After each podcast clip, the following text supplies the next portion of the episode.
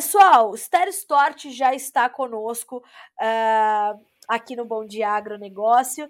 Esther, que prazer recebê-la aqui no nosso matinal, na nossa abertura de mercado. É sempre um prazer falar com você, minha amiga. Seja bem-vinda. Bom dia, bom dia, Carla, bom dia a todos do Notícias Agrícolas. É um prazer estar aqui sempre. O prazer é nosso, Esther. Obrigada, viu? Para nós é, é, sempre bom trazer essas informações de um país tão importante de referência para a agricultura do país. E eu queria entender de ti: esse é o momento do milho aí no Paraguai, né? Assim como é para nós aqui no Brasil. E qual é a fotografia geral que nós temos, Esther, nesse momento, para na sequência a gente tratar dos detalhes?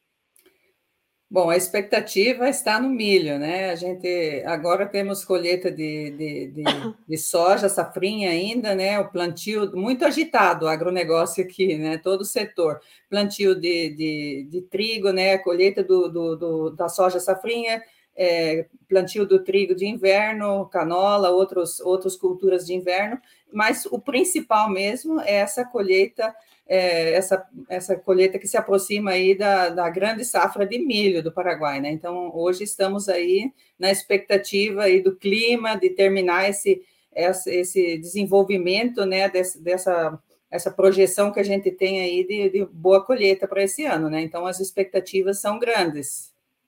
Esther, como é que está se desenvolvendo e se concluindo essa safra de milho? O clima foi favorável para as lavouras paraguaias esse ano?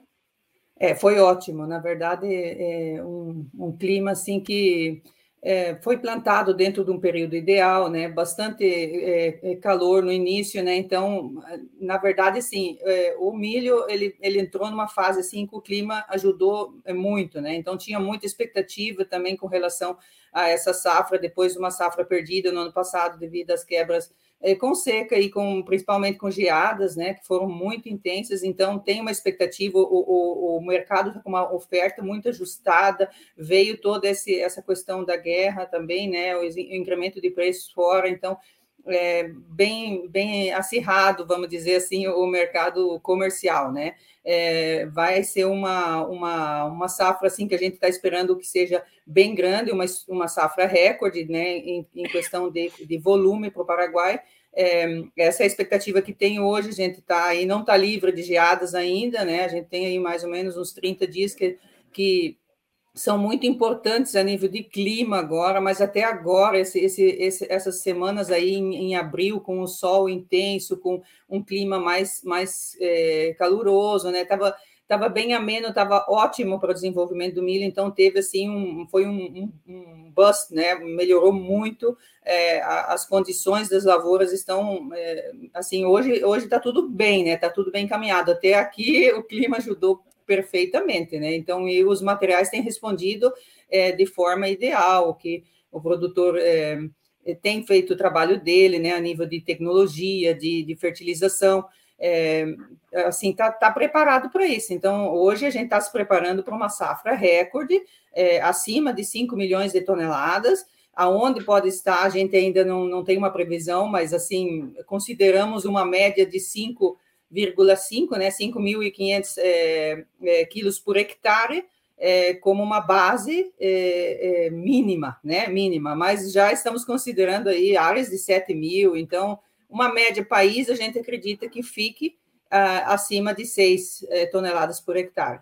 Isso seria mais ou menos uma produção, para ter uma, uma ideia de, de, de, produção de 5 milhões e meio de toneladas de milho é, nessa safrinha, né? Eu imagino que essa, essa média de produtividade seja é, consideravelmente maior do que a do ano passado, Esther. Oh, bastante, bastante. A nível de, de, de média em si, a gente tem aqui um comparativo que a gente fez. É, ano passado, por exemplo, a gente teve uma média de 4,12 né, é, toneladas por hectare. E se a gente considerar os seis esse ano, é, vai ter um, um, um 45% a mais de rendimento né, em base a rendimento, e mais ou menos a média de cinco anos seria uns 16% a 17% a mais de média em, em questão de rendimento. A gente tem também 20% mais de área com relação ao ano passado plantado, né? 33% a mais da média de área dos últimos anos, dos últimos cinco anos, e em termos de produtividade, né, o que a gente vai ter aí de, de produção, né, o que, que é esse rendimento, esse rendimento melhor e essa área maior, vai refletir numa produção de uns 74% a mais do ano passado e uns 55% a mais da, da, da, da, média dos últimos cinco anos. É isso que a gente está prevendo aqui. Esther, eu imagino também que esse momento seja determinante para o produtor paraguaio, uh, inclusive para ele começar a respirar um pouco mais aliviado, se capitalizar, depois das perdas que ele teve na soja, que foram muito drástica na, drásticas na última temporada, né? Sim, sim. É, então, quando eu comecei a falar a expectativa, é justamente isso daí. É uma questão comercial, é uma questão de, de, de resolver os problemas agora a curto prazo, com todos os incrementos que o agronegócio está tendo, né, a nível de, de insumos, né, tem um incremento importantíssimo aí a nível de, de, de é, vamos dizer assim, o custo de produção do produtor, ele vai subir é, em média aí 65%, é, então, ele, ele tem que estar preparado né, para enfrentar a próxima safra, porque o produtor não para, né? Ele está 100% aí plantando, colhendo, investindo, fazendo novas, é, é, novas, novos financiamentos, né? E não essa da safra de verão, ela não vai sair com milho, mas o milho vem para ajudar bastante. É, eu acredito que assim a gente vai ter anos aí ainda de, de necessidade aí em alguns produtores é, pense que uma, uma, quebra de mais de 60% na soja, ela, ela não vai ser resolvida com uma produção só de uma colheita só de milho grande, mas ajuda bastante. Com certeza vai ter vai ter aí um escape, vai ter maneira de negociar e os bons preços também, né? Porque a gente tem tido um, um ótimos níveis de preço agora para o milho, né? Então é, o produtor que está é, aproveitando essas oportunidades aí, está comprometendo, lógico que tem esse, esse medo também, né? Porque o Paraguai, é, é, Carla, ele exporta assim grande porção é, do milho dele, a maior parte vem para o Brasil, né? Ela, ela vem aqui na fronteira, fica aqui na fronteira, é, vai para Santa Catarina, oeste, né? E é, o Brasil é o grande destino do, do milho paraguaio, mas quando tem muito milho, como vai ser esse ano, é, com certeza também um preço internacional agradável, né? Aos olhos aí, o milho vai também fluir pela hidrovia. Então, vai sair uma exportação. É, esse, esse, é o grande gargalo que a gente agora tem que se projetar, né? Então, não é somente a grande colheita. Esperamos que a colheita seja, vamos dizer, dentro de um perfil ideal. Ela vai ser bem rápida, porque o plantio foi dentro de um período curto, né, do milho. Foi extenso, de repente, em algumas áreas aí, eh, um pouco mais, né, no final, mas com certeza essa colheita vai ser rápida e a logística as, as estruturas, a capacidade dos silos de receber, não tem muita soja, não tem muito outro grão, isso, isso facilita, mas, é, e as barcaças, né, todas estão esperando os portos para é, completar essa falta da soja com o milho. Então, aí a gente tem uma, uma projeção aí, o milho tem que vir de boa qualidade para sair para exportação mundial, então, é, que exige um pouco mais de, de menos avariados, né, menos quebrados, então tem que ser um, um, cuidado extremo também na lavoura, porque se vier uma lavoura úmida, você seca demais, você quebra o teu grão, você vai ter problemas. Então, é um processo agora de, de bastante cuidado, né? Esther, ontem os números do uso do Departamento de Agricultura dos Estados Unidos mostraram que, de fato, 2022-23 vai ser uma temporada de aperto na oferta global de milho, né? É uma Isso. safra global que deve ser menor do que a 21, 22, estoques finais menores, quer dizer, o país que tiver milho vai ser uma alternativa importante para os compradores, né?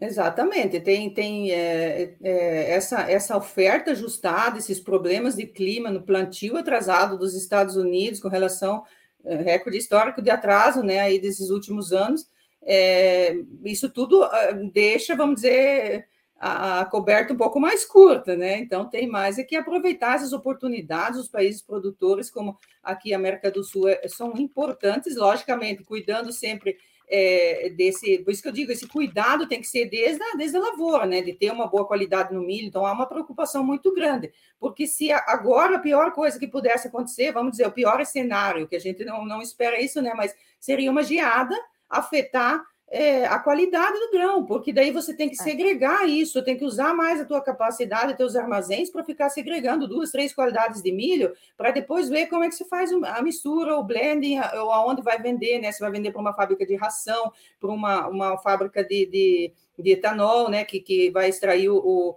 o, o etanol do milho, ou você vai levar ele para a ração é, internacional, que não pode ter muito quebrado, que não pode ter muito problema de qualidade. Então, hoje a gente está num cenário otimista para exportar, para fazer parte dessa exportação mundial aí que está tão apertada. Esther, uh, como é que o produtor tem se comportado? Ele está aproveitando esse momento e olhando para todo esse, isso que você acabou de nos detalhar, porque essas oportunidades são realmente importantes, né? É, o produtor está olhando para isso e está avançando com seus negócios, ou ele está esperando tudo isso se consolidar para vir mais agressivamente ao mercado? A gente diz que quando uma cobra foi mordida, a gente vê uma. É, já foi mordido por uma cobra, vê uma. É, qualquer coisa que se assemelhe à cobra já tem medo, né? Então o produtor ele entrou nesse, nesse ciclo de comercialização esse ano com bastante medo, com bastante receio, porque ele teve uma quebra de safra no ano passado, eh, normalmente comercializa uma boa parte para financiamentos né, dos, dos insumos, né, da, da, do custo de produção, e a quebra da soja, então foi realmente assim, no começo ele estava um pouco tímido para vender a ótimos preços como estava agora, mas a questão é que também a necessidade de, de, de seguir é, a comercialização em geral, né, é manter o fluxo de caixa dele, manter a estrutura, porque tu não pode parar, né? Então, isso fez com que o produtor realmente aproveitasse boa parte desses, desse, dessa suba de preço para o milho, principalmente, né? Que a gente tem é, preços importantes aí a nível internacional. Hoje, hoje tem uma, é, vamos dizer assim, a comercialização do milho para o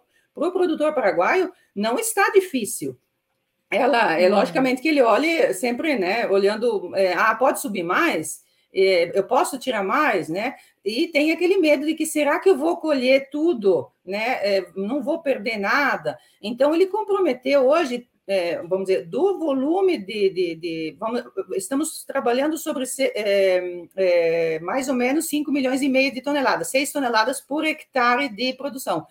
É, essa, é, dessa projeção aí, a gente acredita que uns 35% o produtor já tenha comercializado com o preço final, já tenha tá. comprometido tá. esse volume 49, 50% disso está comprometido no sentido de que ele tem que entregar o, o, grão num silo ou num outro, numa, numa empresa ou outra, devido ao financiamento, mas ele não colocou preço final ainda. Ele só tem um compromisso de entrega de um volume específico. A gente acredita que aí mais ou menos uns 50, perto dos 50% esteja nessas condições. Tá. Esther, é, quando a gente fala de bons preços, que, que níveis de preços a gente está falando, em média, é, e como isso compete com outros concorrentes, como na exportação, por exemplo? A gente está falando do, do Brasil como destino para o milho paraguaio, uhum. mas o milho brasileiro, imagino que também seja concorrente do milho paraguaio. Então, como é que está o milho paraguaio neste contexto é, mais amplo em termos de preços, são preços atrativos que o milho paraguaio oferece agora para os compradores internacionais?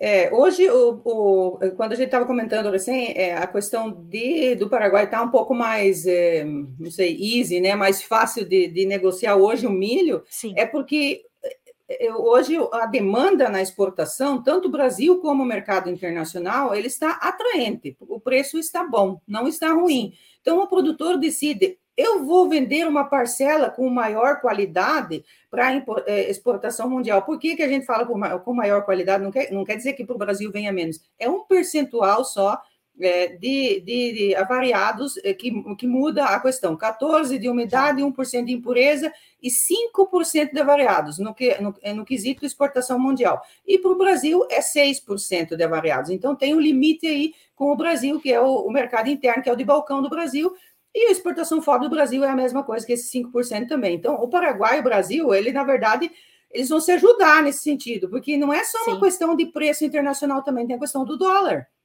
O dólar, quando sobe muito, os brasileiros vão exportar mais, né? O, o, o, o, intuito é maximizar o preço em reais, né? Se você vai traduzir para o real.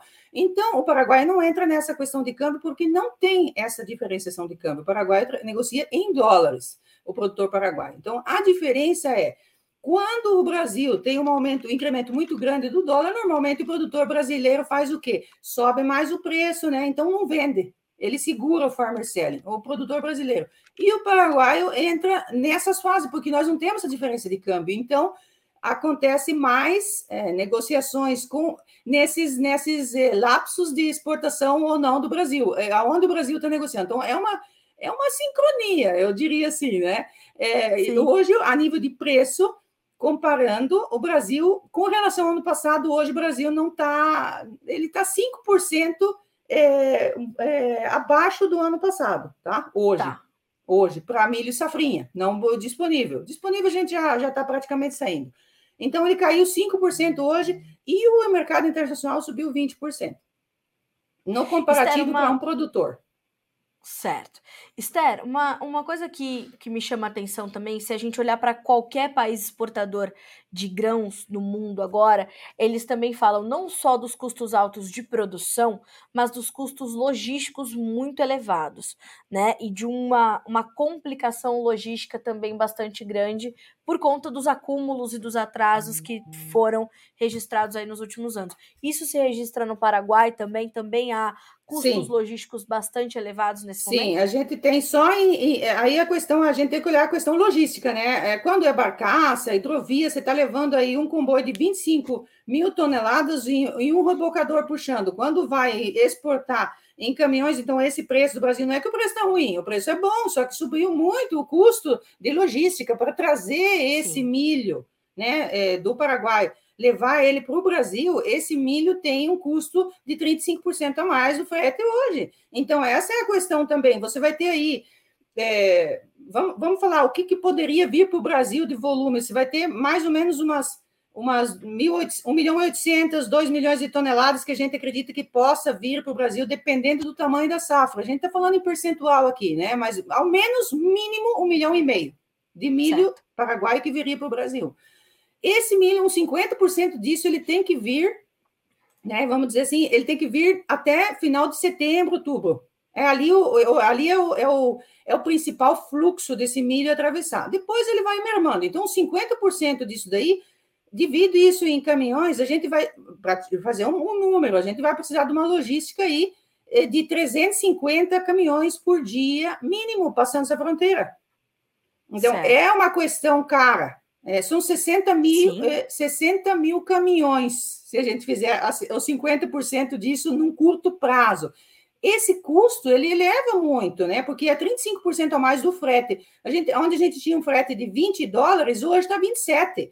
É, onde era 30, está 42. Então, é, é, existem lapsos aí, dependendo da logística, se tem retorno, se não tem. Então, essa questão de, do, do fertilizante também, a entrada de fertilizante Paraguai precisa dos, dos caminhos para entrar fertilizante através de caminhões. Então, os caminhões vão e voltam carregados com fertilizante, só que agora mudou o fluxo. O supply and demand de fertilizante ele pode vir de outro lugar, por causa dessa questão da Rússia. Sim. Então, o que acontece? Também não faz sentido, às vezes, fazer uma logística muito cara, só ir com grão e não voltar com nada. Então, uhum. tem um estudo, é um pouco complexo essa, essa questão aí, mas é, é uma pergunta interessante o preço do combustível, no caso carreteiro, né, do frete em caminhões, ele, ele tem uma incidência muito maior no custo, né? Então reduz a margem final. Eu imagino que mesmo que haja um frete de retorno, uma logística de retorno, essa logística ainda está cara, né? Porque diante dessa demanda de caminhões que você acabou de me descrever, e mais o preço que está o fertilizante, Esther, é, onde o produtor consegue otimizar, ele tem que otimizar, né? É, e tem feito isso. O produtor paraguai tem sido bastante, é, é, vamos dizer assim, é, estratégico nisso, inclusive Sim. no plantio agora dessa, do, do, do, cultivo de inverno, cultura de inverno. Ele está deixando de plantar trigo a um ótimo preço, porque ele tem que racionalizar o fertilizante o herbicida, porque não sei se vai chegar tudo. Hoje a gente acredita que vai chegar, estamos no prazo, estamos a 100 dias do plantio. Sim. Então, se não chegar para a soja, o que, que, é mais, o que, que mexe mais o negócio? É ou é um, uma cultura mais segura no sentido de, de clima e tudo mais? É a soja, ela é mais extensiva. Então, o produtor Sim. hoje tem que tomar decisões muito importantes. Da onde que eu vou pegar? Eu já comprei, eu não comprei. Tem produtores que estão esperando ainda até o final do maio para comprar fertilizante. É, num ano, lógico, o pessoal fala, não, mas nunca faltou, nunca faltou, mas não tivemos essa guerra ainda, então a gente não teve um, um bloqueio de exportação de fertilizante, de é, produtos, né? Então, há otimismo, mas há realismo, né? Então, eu, se eu tenho uma, hoje uma, uma, maneira, o produtor paraguai tem uma maneira hoje de racionalizar, ele está racionalizando, ele vai usar menos, ele vai é, possivelmente jogar em áreas que são mais necessitadas a nível de, de, de agronomicamente menos, menos potentes, né, menos é, atrativos, vai jogar mais a, a, a questão aí, né, então vai aproveitar, vai, vai é, fazer uma escolha, é, às vezes difícil, Sim. deixar de usar um fertilizante e produzir menos no verão. Então, tudo isso agora é uma decisão muito importante para o produtor. E vender é uma decisão muito importante para ele também. É. Ou não vender, né? Porque se Sim. deslanchar um acordo de guerra, a gente sabe que os portos estão detonados, que a logística toda está detonada. Você sabe quando dá um tornado nos Estados Unidos, né, num porto, demora dois meses até entrar em, em, em, né, em ajustar tudo. Imagina uma guerra com falta de energia, né, não tem eh, estradas, não tem nada. Então, não é que de um dia para o outro isso vai se resolver. Mas a gente também não pode pensar que isso é um foguete que não vai voltar, né? Os preços podem voltar a cair, é, resolve essa questão, pode voltar a cair. A gente não vê isso agora, nesse momento, não estamos vendo isso, mas é bom aproveitar, é fazer estratégias é, interessantes agora, é trabalhar a longo prazo, médio e longo prazo, não ficar na mão e esperar até o último momento para comprar os fertilizantes, é, porque são, é uma questão mais acirrada, é mais apertado. Esse ano está mais apertado. E Esther, não só ele tem que tomar uma decisão mais é, delicada, mais detalhada, é, como você falou, tem que pensar em racionalizar os seus insumos, mas são decisões que ele tem que tomar mais cedo, né? E mais rápido, para não perder pequenas janelas nesse mercado de, nesse mercado de insumos que, que se abrem né, para não perder essas oportunidades, cruzar com as suas vendas, que também são decisões que impactam diretamente na formação dos preços. Essas decisões hoje elas são muito mais dinâmicas do que em outras safras diante desse contexto global que, claro, é intensificado pela guerra, né? Sim, com certeza. Eu acredito que antes a gente achava que essa era uma decisão mais comercial, mas as empresas que estavam comercializando, então tinha que, ah, vamos, é, é uma questão mais de convencimento, de achar que o preço está bom, isso aqui, vou aqui, vou ali, a qualidade dá ou não. Agora não, agora são, são eh, cálculos finos, muito finos, hum. que, que podem mudar é, é, ontem mesmo a gente estava fazendo os cálculos, a diferença de, de, plantar trigo, de plantar canola, então o que, que vai deixar de, de, de é, nutrientes um ou outro, qual que é o tempo dele da, da, terra poder absorver mais rapidamente um ou outro, são, são coisas muito, de, são detalhes, né? Então hoje Sim. uma tecnologia, estar bem informado, estar bem, ele tem que estar muito mais é, o produtor paraguai tem que estar muito mais especializado. Cada dia mais exige de toda a cadeia que a gente esteja mais aberto. Não é mais fácil negociar. É, o mundo todo é, parece que pode subir hoje 20, 40, 50 pontos, outro dia cai. Por que, que caiu? Por que, que subiu? Então, é uma questão de estar muito ligado é, e, e, manter essa base, né? Fazer uma média boa de preço, não ficar, que nem você falou, é, exposto, né? Exposto, comprar uma, um produto, não vender, ou vender e não comprar, que é pior ainda, eu acredito. Então, é, são, são questões aí delicadas, mas são, são decisões que o produtor paraguaio ele já tem que estar tá preparado para isso, né? Existe esse mercado, ele está participando, e como você falou, os produtores de alimentos, eles são importantes, e nós precisamos disso, não tem mais volta atrás, aqui não tem uma porta de saída, é só para frente, não tem caminhar para o lado, é só para frente. É verdade. Esther, olha, te agradeço muito por estar conosco nessa sexta-feira, é, principalmente aqui no Bom Dia Agronegócio. Fico muito feliz de ter você aqui. Volte sempre, você é de casa, da família Notícias Agrícolas. A gente gosta muito de te ouvir, de trazer essas informações sempre muito completas, muito detalhadas. Muito obrigada mais uma vez. Obrigada a vocês, é um prazer sempre estar com vocês e ótima safra aí para todos. Qualquer coisa, estamos sempre à disposição. Tá certo, Esther. Obrigada, um abraço, bom final de semana para você, minha amiga. Até mais. Até, obrigada. Obrigada.